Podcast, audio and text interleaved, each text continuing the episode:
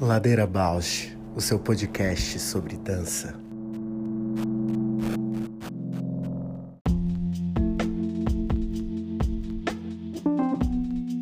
Olá, meu nome é Juliana Zelensky Alves.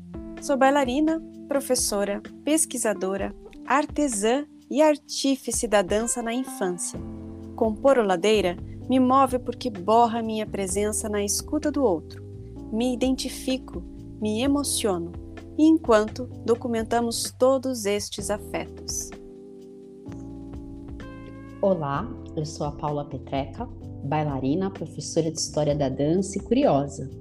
Eu estou aqui nessa ladeira para encontrar vozes, movimentos, biografias que me inspirem a aprofundar meus gestos sensíveis no mundo.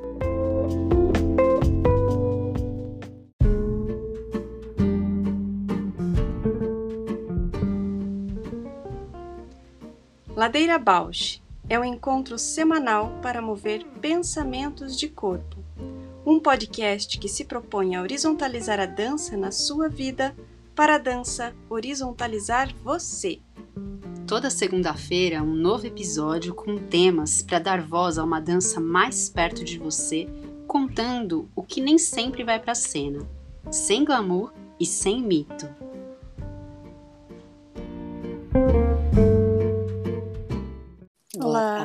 Tarde. Boa tarde, amiga. Chegando no segundo semestre, metade do ano se foi, metade é por vir. Sim, tô a uma hora de estar no teatro. Parece que eu entrei num vácuo do tempo, assim, parecia que a hora era outra e que eu tinha muito tempo e a coisa fez assim, ó. Mas que eu entrei numa bolha do tempo, assim. Mas também tô aqui, nossa, numas correrias dessa semana de ter ficado parada com Covid, né? Parece que acumulou 20 milhões de coisas. Imagino. Porque eu ainda falei, vou conseguir me concentrar, trabalhar, mas eu, dessa vez me deu um enjoo, assim, que eu não conseguia ficar lendo muito, sabe? Ladeira Bausch, o seu podcast sobre dança. Então, bem-vinda, que bom, conseguimos. É, uma ladeira esperada por mim, pela Paula, sempre algum tema feminino, danças urbanas, alguma coisa vem e eu trago o seu nome. Uhum. E acho que tem muito a contribuir assim para uma conversa do que você precisa falar, né, de, de falas que estão que, que, que aí é, reverberando, ressoando contigo. Então, para começar, você pode se apresentar e a gente faz uma pergunta que é quem é você na ladeira, Pam? Ai, gente, essa pergunta, eu estava ouvindo o podcast de vocês, né, eu ouvi vários. E aí eu falei, meu Deus, se me perguntarem isso, eu não sei responder. Mas vamos ver, eu na ladeira, ah, eu sou o movimento mesmo, sabe? O próprio movimento, assim, da ladeira, das pessoas que sobem e descem e que passam por ali. E a pessoa que muda tudo por onde passa sou eu também. E a pessoa que carrega outras pessoas, assim, eu acho que sou muito essa esse movimento de mover outras pessoas. Eu acho que é isso que que me faz existir na ladeira, né? ajudar aí quem eu puder ajudar a subir e, e eu também, né? Continuar subindo aí a ladeira para depois descer ela escorregando, sei lá. Só um pouco isso, assim, o movimento mesmo nessa ladeira. Delícia. Delícia. Você pode contar um pouco para gente da, da tua trajetória, formação, campo que você atua? Sim. Bom, eu sou a Pamela de Brito Calciolari, é, nascida numa cidade chamada Maringá, que é no interior do Paraná, uma cidade ainda muito jovem. Se eu não me engano, Maringá não tem nem 80 anos ainda. É, sou filha de mãe solteira, de uma família extremamente desestruturada, é, com quase nenhum recursos poucos recursos financeiros. Não tenho nada artístico assim na minha família, sabe? Não tem ninguém que é artista, não tem ninguém que nada, não tem nenhuma veia de nada. Eu, eu, eu vim assim como como, sei lá, uma, uma pessoa que cai de paraquedas, assim, sabe? E aí eu tenho uma, um, tenho uma infância que eu acho importante falar que é muito atípica, né? Porque eu morei até uns três anos de idade, mais ou menos, em Maringá, é, entre morar com a minha mãe, morar com a minha avó, e depois disso eu morei praticamente um ano em cada cidade até os oito anos de idade, assim, porque por N motivos familiares a gente se mudava muito, assim, então já não tenho muito essa estrutura de amigos de infância, de uma cidade onde eu fiquei por muito tempo. Então, eu fui morando em várias cidades, vários estados, até que com sete para oito anos eu estava no Uruguai. fui morar lá também. E aí, depois do Uruguai, eu caio em Curitiba, que é onde tudo começa, assim, que eu acho que é por isso que é, vocês chegam até mim, né? Curitiba é essa história, assim. Então, eu chego em Curitiba com oito anos, dos 8 ao, aos 11, eu tenho um primeiro contato ali com coisas mais artísticas, com capoeira, é, instrumentos musicais, toquei violino, toquei teclado, e aí é com 11 anos que eu encontro a dança, assim, de uma forma super despretensiosa, eu morava num prédio que na esquina tinha uma escola de dança, e aí um dia passei ali, entrei para ver que aulas que tinham, e aí tinha aquelas aulas conhecidas, né? Jazz, balé, não sei o quê, e tinha um tal de street dance na época. Uhum. E era a única coisa que eu não sabia o que era, né? Eu falei, hum, interessante, quero saber o que, que é. Fui fazer uma aula experimental com uma amiga da, do prédio, assim. Confesso que não gostei, fiquei naquela, assim, eu hum, acho que não é para mim, é, não sei, mas ao mesmo tempo eu sempre tive uma, uma teimosia, assim, de lugares que não são para mim eu querer estar. Então, aí eu voltei lá, continuei insistindo um pouco. Em, em menos de um ano, me destaquei muito. Fui convidada pela professora para entrar no grupo de competição. A minha primeira professora foi a Luana de Souza, ela é, ela é de Curitiba também. Hoje ela tem Lotus, né? É, centro artístico, mas nessa época era o Lotus Companhia de Dança. Ela foi bailarina da Heart Company, que era do Otávio Nassur também. Então eu vim mais ou menos dessa escola aí. E aí fiquei, entrei no grupo competitivo, fiquei nove anos nessa companhia. É, e a minha formação, então, ela é toda urbana mesmo, todas danças urbanas. Eu não tenho nenhuma formação assim de outras danças, apesar que é muito engraçado, porque todo mundo do hip hop acha que eu sou super contemporânea todo mundo da dança contemporânea acha que eu sou super hip hop. Uhum. e aí eu sempre fui desse não lugar também, assim. Mesmo dentro das danças urbanas, nunca achei um lugar muito meu, assim.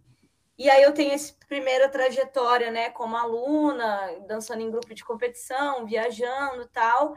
Com 16 anos eu saio de casa, começo a morar sozinha e aí inicio uma parte mais profissional da minha trajetória, né, que eu começo a dar aula, Hoje em dia eu penso, meu Deus, o que eu estava fazendo, porque com 16 anos não tinha a mínima ideia de dar uma aula, né? A responsabilidade disso, né? Mas comecei a dar aula e de forma ainda mais informal e tal. E aí as coisas foram é, acontecendo, assim, com muita intensidade e de uma forma muito orgânica. Então, assim, eu não tenho formação acadêmica, para falar a verdade, eu parei de estudar no primeiro ano do ensino médio por causa da dança, porque eu queria é, focar mais ainda na minha carreira e eu já morava sozinha, então eu não estava conseguindo dar conta de trabalhar, dançar, estudar e me sustentar e fazer tudo ao mesmo tempo. E é óbvio que eu optei por priorizar a dança e ingenuamente despriorizar a escola, né? E aí eu parei no ensino médio no primeiro ano, e aí fiquei dois anos mentindo para minha mãe todos os dias que eu estava indo no colégio. Minha mãe, e aí, como é que foi a aula? Eu, Nossa! Eu, eu, eu falava até os dias das provas. Ah, hoje teve prova de tal coisa. E fiquei né, sustentando isso durante dois anos, até que minha mãe é, resolve me encontrar, né? Porque minha mãe morava fora do país, e ela volta para o Brasil. E aí eu falo, pode falar palavrão aqui? e aí eu penso, fudeu, minha mãe vai voltar agora. E aí eu descubro que pelo Enem tinha a opção de a nota ou você usar para faculdade, né? Ou você usar para conclusão do ensino médio. E aí fiz o Enem, concluí o ensino médio pelo Enem, sem estudar, sem nada, na, acreditando no universo é, e na psicografia ali, emanei todos os, os pensadores do mundo. Mas eu era boa em redação, então eu tirei uma nota boa assim em redação porque vocês vão perceber que sou uma professora de história nata. E aí minha mãe chegou, eu falei, não terminei o ensino médio, ela ficou puta, e aí eu falei, não, não, mas eu já resolvi, tá aqui, concluí pelo Enem. Aí ela entendeu, né? Ela sabia que, pela, pela nossa vivência também, ela sabia que eu não tinha muitas outras opções, e ela pelo menos ficou feliz de eu ter ido atrás disso e tal, porque daí, ó, é, mais tarde, com 19 anos, eu tive uma lesão no quadril muito grave, assim, e aí a conta não fechava, né? Porque eu tinha que fazer um tratamento, não podia dançar mas sem dançar não dava aula, sem dar aula não ganha dinheiro, não paga o tratamento. Então a conta não fechava. E aí fiquei meio na ladeira, uhum. perdida, até que eu caio na cilada da minha avó, que fala: Ó, oh, volta para Maringá, eu pago, eu pago o seu tratamento, mas você vai ter que fazer uma faculdade. Aí eu não tinha outra opção, falei: fechado, aonde eu assino? Aí vim para Maringá de novo entro na faculdade de publicidade e propaganda, achando que tinha a ver comigo, porque eu era criativa, porque não sei o quê, e eu não queria fazer educação física, não queria fazer dança, é, exatamente por esse lugar também da, das danças é, acadêmicas, né, do balé, do contemporâneo, eu sabia que naquela época não tinha tanta abertura para as danças urbanas nas faculdades de dança, eu falei, cara, não quero, não quero dançar outra coisa, eu quero dançar o que eu estudo, o que eu que eu gosto, né? E ainda era um pouco imatura de entender que esse conhecimento, na verdade, é, faria sentido para minha dança também, né? Mas aí entrei na faculdade de publicidade, fiquei um mês. Quando trata... fiz o tratamento, melhorei um pouco. Quando o corpo voltou a dançar, tranquei a faculdade e aí voltei a trabalhar com dança, mais intenso ainda. E aí minha avó me mandou embora de casa porque não era esse combinado. e aí voltei a morar sozinha, fiquei um tempo aqui em Maringá, comecei a coreografar grupos também de competição, até que a minha vida muda mesmo quando eu me mudo para São Paulo que aí eu entendo em qual cenário da dança eu realmente queria atuar, porque eu fiquei migrando entre tudo, né? Dar aula para criança, dar aula para adolescente, dar aula em colégio, dar aula em estúdio, é, coreografa grupo de competição, dança em companhia, faz comercial publicitário, até que eu entendi que eu queria mesmo ser professora de evento, né? Trabalhar com workshop, que é que é a minha paixão mesmo. Eu gosto mesmo de dar aula, eu amo dar aula, mas nesse formato, sabe? Evento, chego lá, tem pessoas que eu não sei quem são, em, jogo todas as minhas informações ali em uma hora, uma hora e meia, vou embora e é isso, as pessoas que lidem com aquilo, sabe? Com aquela uhum. experiência. Eu adoro isso, adoro viajar, então também amarra tudo que eu gosto, né? A dança, a viagem, conhecer pessoas e ter e proporcionar essas experiências. E aí eu vou para São Paulo e começo a focar minha carreira nesse lugar, assim, de workshop mesmo. É, e aí começo a viajar o país inteiro. Já fui para mais de 20 cidades, já dei aula em outro é, sete países, é, já dei aula nos maiores eventos de dança de danças urbanas do Brasil é, 2017 eu ganhei uma bolsa para ir para a Europa, para um evento que é muito grande também lá de, de danças urbanas. Vou para essa experiência, 10 dias, tal, volto para São Paulo, fico louca e falo, cara, não dá, eu preciso ir para a Europa de novo, quero voltar para lá. E aí eu tava, tipo assim, entre aspas, casada, né? Tava morando com meu ex-companheiro, mobilei a casa inteira, móveis planejados, tipo assim, tava montando uma vida isso em 2018. Aí eu viro para ele e falo: olha, é o seguinte, a gente vai vender tudo, a gente vai ficar só com uma mochila e a gente vai fazer um mochilão na Europa. E aí começa essa outra fase da minha vida, que foi essa, esses últimos três anos antes da pandemia, que eu fiquei nômade, literalmente nômade, sem CEP, sem lenço, sem documento. e com uma mochila com 60 itens. Então, eu pirei, vi um documentário de minimalismo, não sei o quê, tinha tudo a ver comigo. E aí eu fiquei três anos, na verdade era para ser dois meses, viraram três anos. É, e o relacionamento acabou, tudo, tudo foi mudando, né, no meio do caminho. E aí fiquei três anos nômade, rodando Europa, rodando Brasil, até que em 2019 dou aula também nesse, nesse mesmo evento que eu ganhei a bolsa para ir. É, nesse evento eu fui a primeira brasileira a dar aula é, na história, assim, não teve nenhuma, nenhum outro brasileiro que deu aula lá. E é um evento gigantesco, assim, de danças urbanas na Europa. E aí tudo estava lindo até a pandemia acontecer. e aí hashtag fica em casa, e eu não tinha casa. Aí fiquei o primeiro mês da pandemia em Curitiba, porque eu estava fazendo é, um espetáculo de dança pela Fundação Cultural com o Brainstorm Dance Company, que era o físico verbal emocional da Juliana Kiss. Fiquei, né, a, a pandemia cancelou o espetáculo, a gente teve que parar tudo. Fiquei o primeiro mês em Curitiba, depois seis meses em Sorocaba, morando num estúdio de dança de uma amiga que estava, né, o estúdio fechado, fiquei morando lá de favor até eu recuperar, porque quando a pandemia aconteceu, eu tinha 600 reais no planeta Terra. Assim, estava bem preparada para uma pandemia. e aí eu tinha 600 reais, assim, então não tinha mais nada, sabe? E aí, esse tempo que eu fiquei nesse estúdio foi quando eu comecei a juntar dinheiro, que eu, foi a primeira vez que eu tive contato com a palavra educação financeira, né? É, reserva emergencial, tudo isso que eu nunca tinha tive acesso antes, assim. E aí refiz minha vida, fiz um dinheiro louco que eu nunca fiz assim, na pandemia foi, né, infelizmente pandemia, mas para mim foi muito bom. É, porque eu também tinha nesses, assim, né, eu tô dentro das cenas urbanas há 19 anos. Então, nesses, nessa, nesses 19 anos de carreira, eu plantei muita coisa e a pandemia me trouxe os frutos de tudo que eu plantei nesses 19 anos. Então, para mim foi muito bom porque eu expandi meu trabalho de uma forma que o presencial limitava um pouco, né? E o online trouxe essa perspectiva.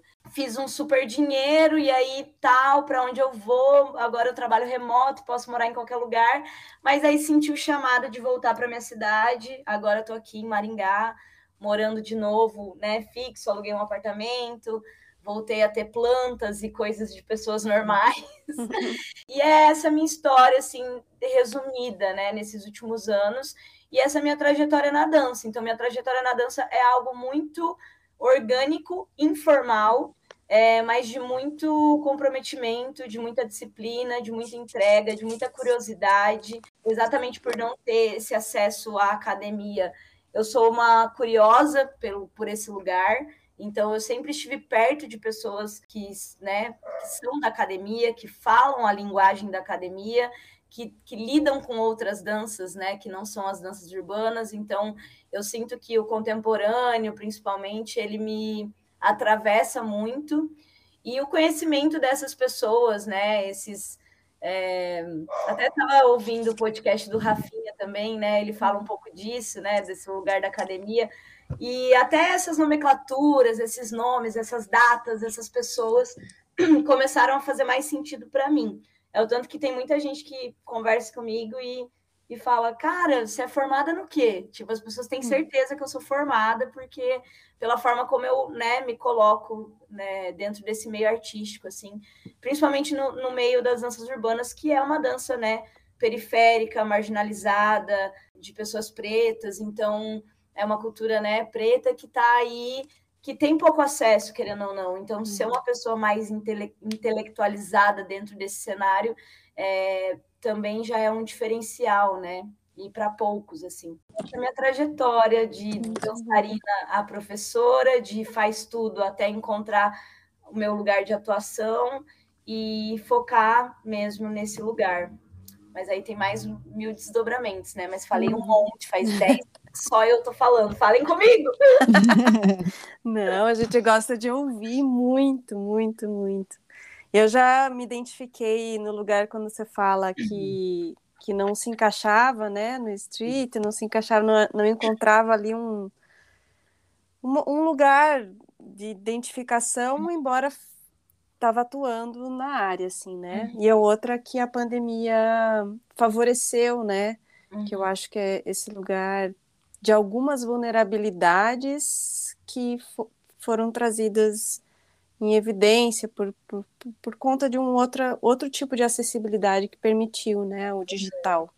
Sim. Trouxe uma visibilidades para certos fazeres que que estavam escondidos na vulnerabilidade social de não poder se deslocar tanto ou de outras formas, né? Sim. É, essa palavra, inclusive, ela, ela me representa muito, que vulnerabilidade é uma palavra que, que realmente me move, assim, eu acho que é o, a minha meu combustível principal, assim. Eu gosto de me vulnerabilizar, sabe? Eu acho que é, traz muitas possibilidades, assim, por isso eu me, eu me enxergo uma pessoa muito é, otimista, assim, sabe? Porque é, é no perrengue que saem as minhas melhores criações, minhas melhores ideias, minhas melhores soluções para a vida, assim, sabe?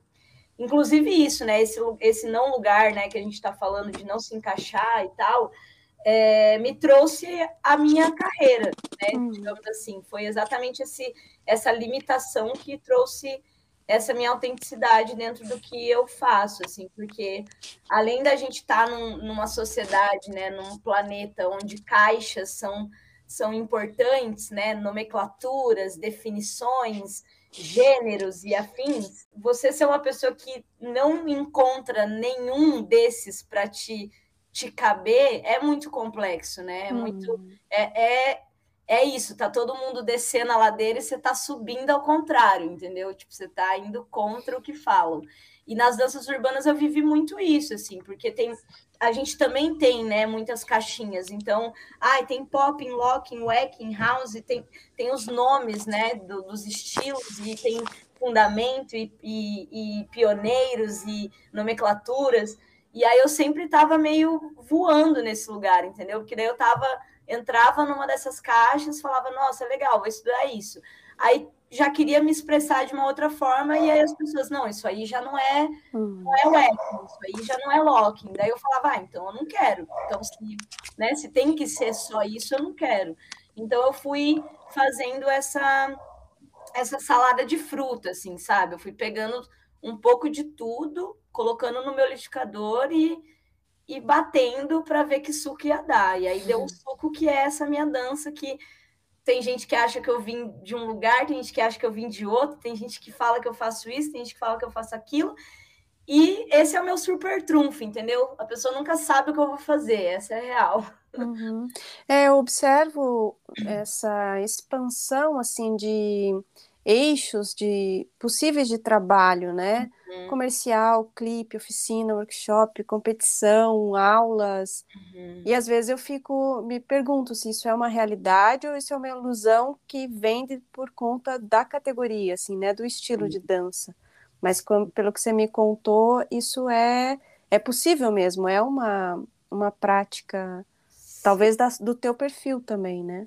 É, assim, eu, eu, eu sinto que nesses 19 anos isso já foi um, um, uma grande crise, entendeu? Tipo, ao ponto disso, a ponto de organizadores não quererem me, me contratar porque eu não tenho um nome para dar ao que eu faço, entendeu? E aí isso não uhum. cabe, né? Ou, ou também as pessoas não quererem me contratar porque eu não sou especialista em algo, sabe? Uhum. Tipo, ah, é, é ela trabalha como diretora de movimento, ela é especialista nisso. Não, eu faço várias frentes, né? E para certas pessoas isso não é legal, porque tem gente que tem essa visão de ah, você faz tudo mais ou menos, né? Que o ideal é você fazer uma coisa só muito uhum. bem. E essas definições também, né, dos nomes e tal. Mas aí eu passei por uma geração na dança que lutou muito por isso, assim, pelo menos dentro do, do meu cenário, de tirar o nome das coisas, sabe? Uhum. É, de tipo isso, a aula é do quê? A aula é da Pan de Brito.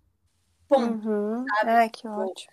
E aí a gente conseguiu isso. Só que aí agora também alguns anos depois que a gente conseguiu consolidar esse lugar de tirar as nomenclaturas, vem aí, né, tipo, discussões raciais, discussões sociais que, que mostram também o quanto pode ser um pouco perigoso a gente também tirar certas nomenclaturas, porque a gente acaba ajudando no apagamento de certos povos, né? Então, uhum. por exemplo, né, eu trabalho com danças urbanas. Esse nome já é problemático, porque danças urbanas é um guarda-chuva, né?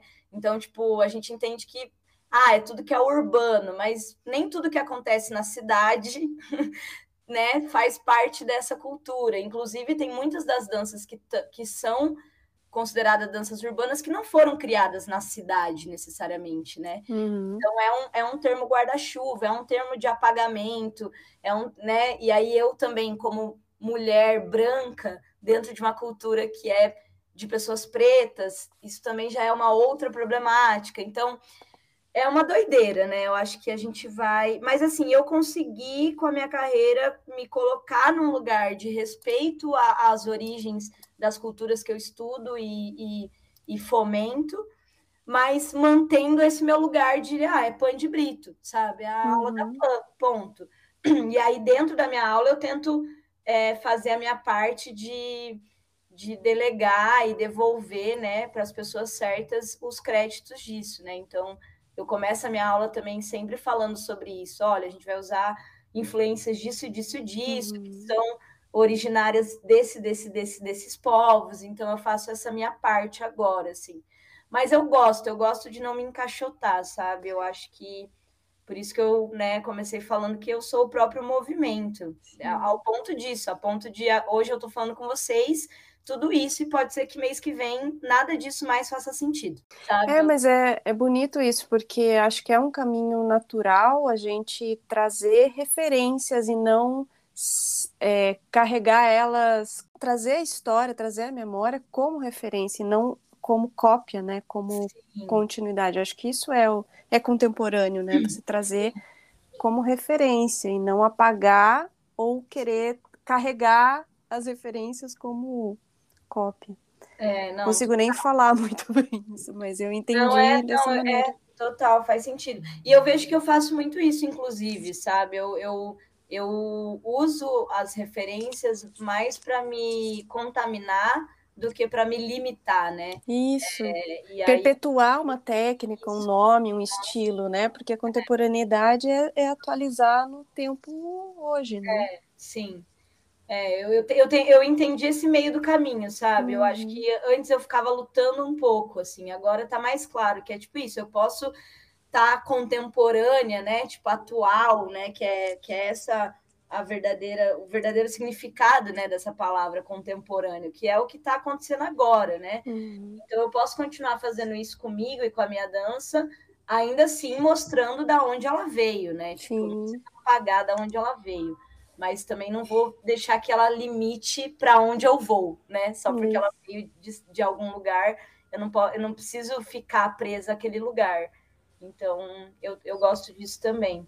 Uma curiosidade que, que vem, você falou, né, que foi a primeira brasileira, né, a, a no, no festival grande na Europa. Uhum. Como é que é no teu campo de atuação, mulher, ser mulher, estar atuando, estar conquistando esses espaços? Quais os perrengues que precisam ser colocados abaixo desta ladeira? Todos, né? Ser mulher já, já vem com muitas coisas, mas assim, definitivamente a, a, cultura hip hop ela é uma cultura muito machista, né? Assim, podendo falar com todas as letras mesmo, sem medo de falar isso hoje em dia.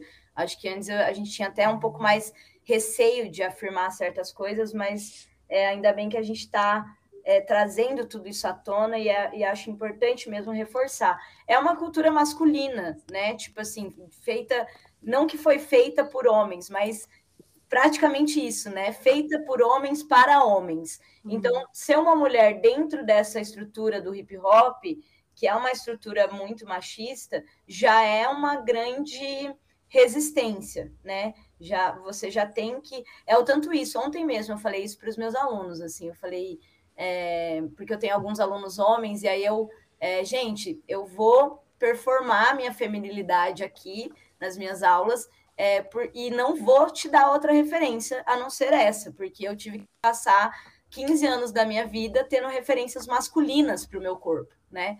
E tive que performar a masculinidade dentro de, da minha dança. Então, hoje eu faço questão de performar a feminilidade porque me foi tirado isso durante muitos anos, né?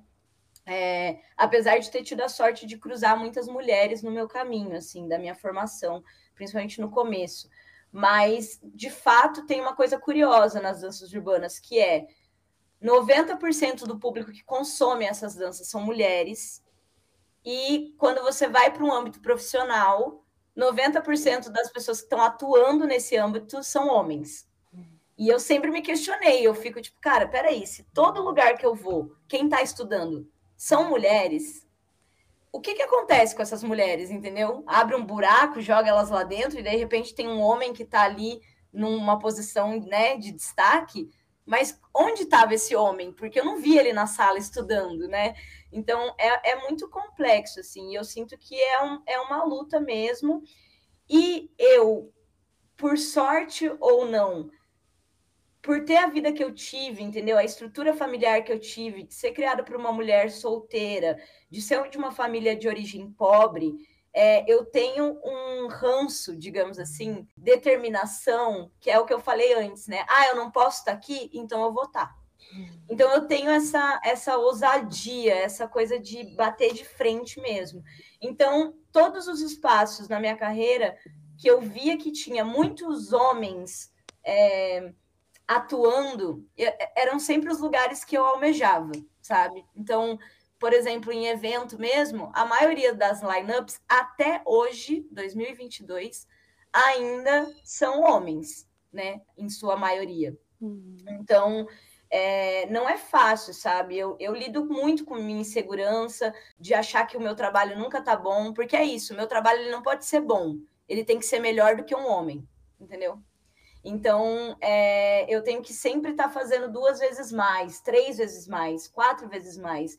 Mas quando eu entendi isso também, eu, eu usei isso como uma força motriz. Então, tá. Então, não é, não é sobre ser boa, é sobre ser melhor do que um cara. Então, beleza, é isso que eu vou ser, sabe? Então, comecei a treinar para ser melhor do que os caras. E aí, eu sempre estava muito em ambientes onde esses caras estavam. Então, em ambientes de treino, né? Eu sempre estava lá e geralmente eu era a única ou a, a, a segunda menina que estava ali naquele espaço.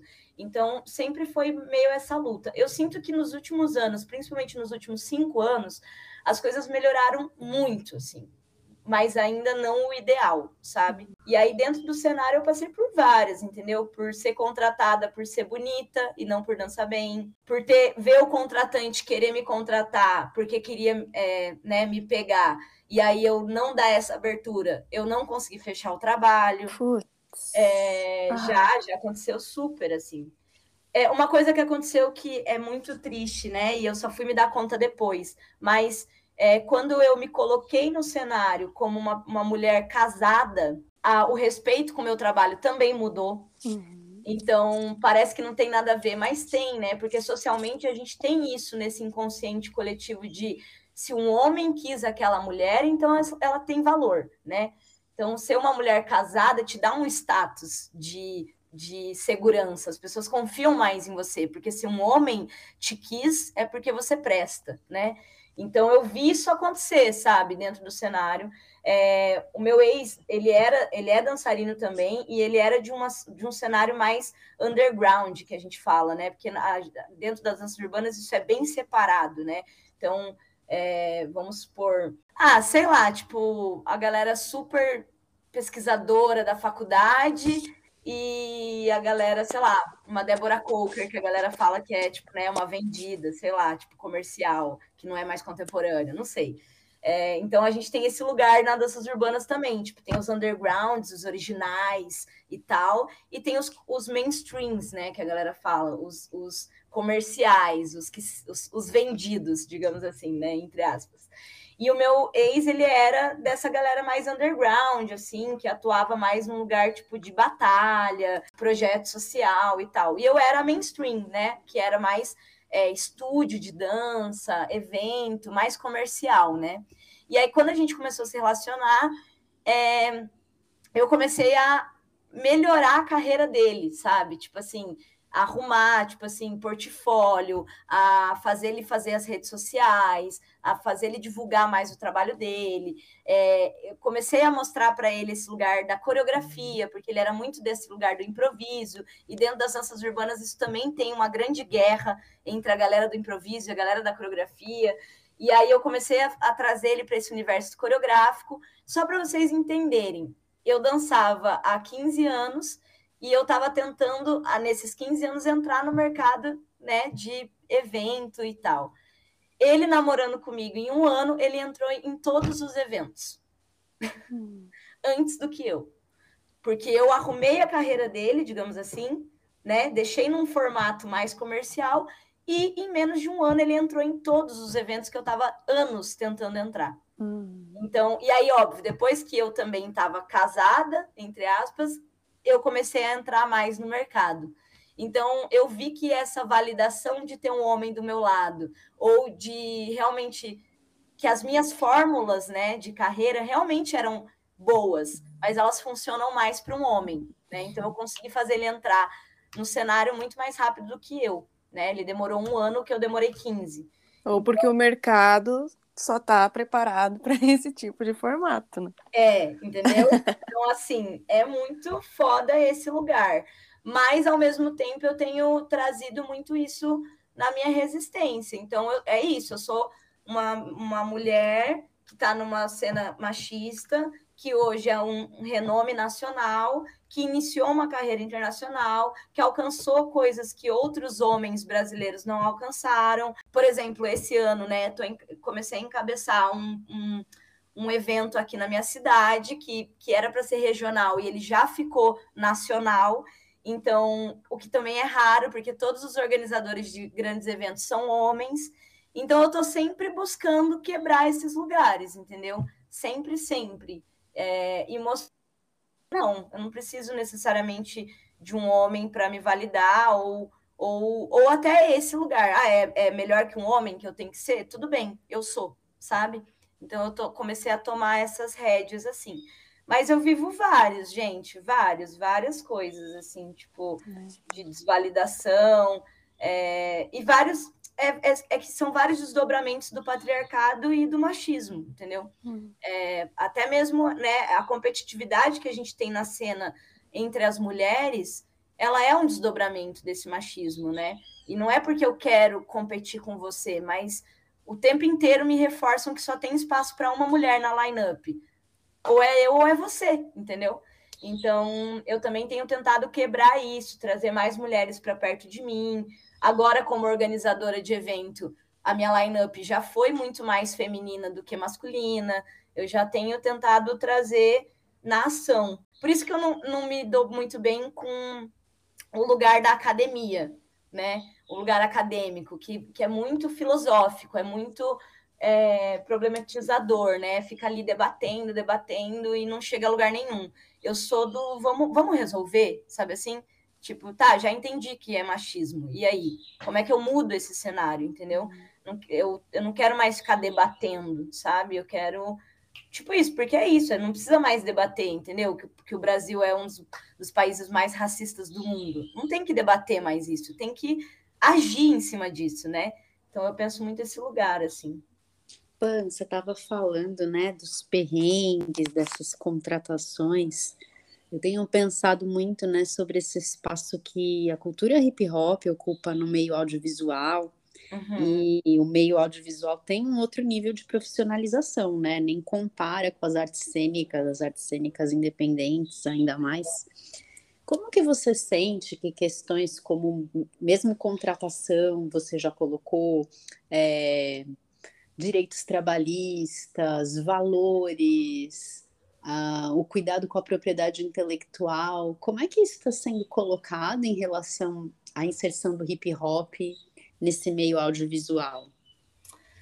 Ai, gente, isso aí também é outra complexidade, né? Porque assim, as danças urbanas, por ser um, um, um mercado novo e por ser uma dança que não foi feita para ser para né, ser comercializada necessariamente, ela ela surgiu de forma espontânea, né? no, nas festas, nos bairros das periferias norte-americanas, é, ela ainda é muito amadora, entendeu? A gente ainda uhum. tem um mercado muito amador. Ainda é muito difícil você falar de contrato sem a pessoa se ofender, que em qualquer situação é o básico, entendeu? Tipo, uhum. Tipo, né? E ainda nas danças urbanas, eu, eu lido muito com isso, assim, de tipo, da pessoa pedir é, para me contratar, por exemplo, nos workshops, e eu mandar o meu orçamento, o meu contrato, o meu, né, o meu release, tudo muito bem preparado e a pessoa ficar surpresa. E eu pensar, nossa, mas é o mínimo, né? Tipo, é, é um, eu estou trabalhando. Então, é muito difícil porque eu sinto que a gente tem um cenário ainda muito adolescente e amador. Quando a gente vai para esse lugar do audiovisual, fica mais perigoso ainda, porque é, essas grandes empresas, né, se aproveitam. favorece disso, entendeu? Uhum. Então, por exemplo, eu tenho uma amiga que é modelo, a gente estava conversando isso esses tempos agora. E ela fez, acabou de fazer um comercial para uma grande marca, e nesse comercial tinha dança. E aí é, as modelos estavam recebendo é, em torno de 20 mil o cachê, e os bailarinos em torno de 300 reais. Sendo que o, comercial é praticamente dança. Tipo, as modelos aparecem bem menos. Então, em relação à valorização, ainda a gente está muito longe do ideal. Em relação a isso, por exemplo, isso que você falou de propriedade intelectual, isso nem existe, essa nomenclatura nem existe para a gente, sabe? É, não à toa o TikTok virou uma grande problematização para o nosso cenário, né? Porque ao mesmo tempo que ele democratizou a dança e trouxe devolveu a dança para as pessoas, né, de uma certa forma, eu sinto isso, assim, que eu acho que na, na, minha geração, quando eu era criança, a gente tinha muito o axé, o el chan, todo mundo dançava e tal. E depois isso foi ficando mais distante, né? A dança foi ficando uhum. cada vez mais distante de pessoas comuns. E o TikTok trouxe isso de volta, o que eu acho ótimo. Mas trouxe essa problemática que é tipo assim, pessoas aleatórias que não são estudantes de dança, começam a se apropriar de danças que já têm uma, uma modalidade, que já são de uma cultura, começam a usar isso sem olhar a quem, sem nenhum tipo de né, direito autoral, sem nenhum tipo de referência, de crédito, de propriedade intelectual, nada, zero, e fazendo milhões, né? Então, hoje a gente tem adolescentes que são viralizados no TikTok que ganham milhões, literalmente. Enquanto a gente que está estudando há anos, uhum. estamos a Deus dará, né? Então uhum. ainda ainda está distante. Tem certos lugares que você consegue um pouco mais dessa valorização e tal. São Paulo, se você, mas aí depende muito de você, entendeu? Não é tipo assim, o mercado ele tá ali. Se você sabe sobre isso e você se impõe dessa forma, ele vai lidar com você. Mas se você mostra que você não sabe isso, eles vão se aproveitar. E eles não estão nem aí, entendeu? Então é muito é muito complicado assim. Eu vejo que a gente ainda como cena assim está muito longe do ideal, sabe? Bem, Pam, a gente precisa direcionar para um para um final. Ah, não, gente, vamos ficar aqui o dia inteiro. que bom, né? Nossa, essas questões aí de, de trabalho e tal é uma coisa que a gente quer se aprofundar muito, assim, convida a gente é, discutir mais e pensar assim modos de esclarecer, porque não é também só no hip hop, só nas danças urbanas, é geral na dança, né? E que vem de uma, estru vem de uma estrutura social de valor da dança mesmo, cultural, Sim. assim, né? Eu acho que isso tem que ser assim, e, que nem você falou, não é, não é mais para debater, mas é que se não for pela via do debate, da conversa, do diálogo, falar, olha, escutem, é isso, olha por aqui, não dissemina um argumento para quem está atuando poder se posicionar, né? Sim. É, não, quando eu falo, né, do não debate, não no lugar de é, mas um lugar mais de urgência, né? Tipo, eu acho que o debate ele é, ele é urgente, inclusive, pelo menos nas danças urbanas ainda falta muito esse lugar. Eu sinto que, que as outras danças mais é, familiarizado, assim, a gente ainda não tem muito esse espaço, pouco se conversa, sabe, nas danças urbanas. É, poucas pessoas também estão afim desse lugar, mas quando eu falo né, de, de ação, é mais uma coisa de. Porque, assim, na minha, na, no meu cenário rola muito essa coisa, tipo, principalmente de geração, sabe? Tipo, ai, a, reclamar da geração, uhum. ai, a uhum. geração atual, não sei o que lá. Ai, e aí é, é esse lugar que eu acho que não dá mais, entendeu? Não dá mais para reclamar. Dá para dá a gente debater, dialogar, encontrar argumentos, trazer, né, trazer esse, esse lugar de diálogo para mais para ser mais acessível, mas a gente não pode mais ficar reclamando, né? Tipo, eu acho que a gente tem que começar a mudar os cenários, que eu acho hum. que essa nesses últimos anos a gente já vem vi, tem visto muitas pessoas ativas nesse lugar, né? De, de mudança mesmo, de, de, de transformação mesmo. Porque num certo período eu via mais esse lugar de reclamação, tipo, ah, é muito machista, né? É. ah, e aí? Uhum. Sabe? Sabe? E aí, então nós mulheres vamos organizar um evento? Ou, né, nós mulheres vamos fazer um podcast para começar a botar esses diálogos para jogo, sabe? Então, eu acho que é mais nesse lugar que eu quis dizer, né? Nossa. Super agradeço demais, estou realizada em te ouvir, te conhecer mais, para além da, do, do feed que eu fico correndo lá e acompanhando. É uma delícia e o quanto aprofundamento tem para a gente continuar a conversa. E se quiser deixar aí seus, o seu arroba, seu contato, Sim. como que as pessoas te conhecem mais. Bom, primeiro eu queria agradecer mesmo, Ju, Paula, obrigada mesmo pelo convite. É, Para mim é muito especial, assim, ter essa abertura e esse contato com pessoas de outras áreas, né, e que estão querendo escutar a gente. Eu acho que isso é muito legal. É, me coloco aqui também à disposição para a gente fazer novos episódios, às vezes com um tema mais específico para a gente aprofundar, porque tem muita coisa mesmo legal para a gente trocar, mas já me sinto assim lisonjeada de estar aqui. Desculpa, porque eu falo muito, sou meio contadora de história mesmo. Maravilhosa. Uhum. É, que a gente possa se encontrar mais vezes. E para quem quiser né, se relacionar mais com o meu trabalho, arroba Pan de Brito, é exatamente como fala, assim, né? Pan com M de Pamela e Brito um T só. Pan de Brito, é, tanto no Instagram como no YouTube é, no TikTok, porque agora a gata também tá lá. É... Ladeira também tá lá, mas a gente tá faltando conteúdo. Assim. Então, para mim também, eu ainda não consegui me encontrar lá dentro, mas eu tô lá, entendeu? Eu, eu sou essa pessoa que gosta de estar tá atualizada e, e, e, sendo essa mudança, né? Mas é isso, gente. Em breve estou aí em Curitiba, estou indo para o FH2, que é, é semana que vem. Então, quem quiser também vai ter aula minha aí, né, em Curitiba esse final de semana. Então, é, é isso. Estou com turmas online também. É, tenho uma turma mais voltada para as danças urbanas, mas eu também tenho um outro projeto que é o Lab Lunar, que é onde eu, eu trabalho mais com práticas corporais a partir da, da astrologia, assim, de uma perspectiva Uau, astrológica. Já amei. Olha, Paula! É, então, a gente tem que conversar mais. Olha! tem muita coisa aí interessante, então quem quiser também se interessar e vir atrás aí, sou super acessível, então pode falar comigo, DM e tal, tô aí, disponível. Maravilhosa. Pra trocar. Super beijo. beijo. Beijo, beijo, gente. Obrigada. Eu que agradeço. Que bom. Até. Até.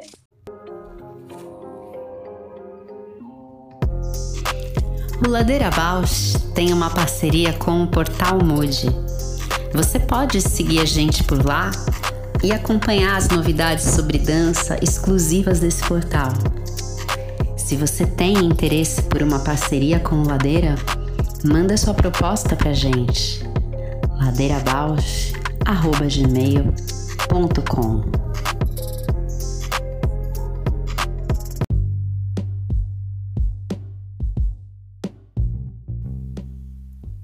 O Ladeira Bausch é uma produção independente por Deusas Produções. Curadoria, gravação, edição de som e capas por Juliana Alves e Paula Petreca. Voz da vinheta de Fernando de Proença. Produção fica a encargo de Moira Albuquerque.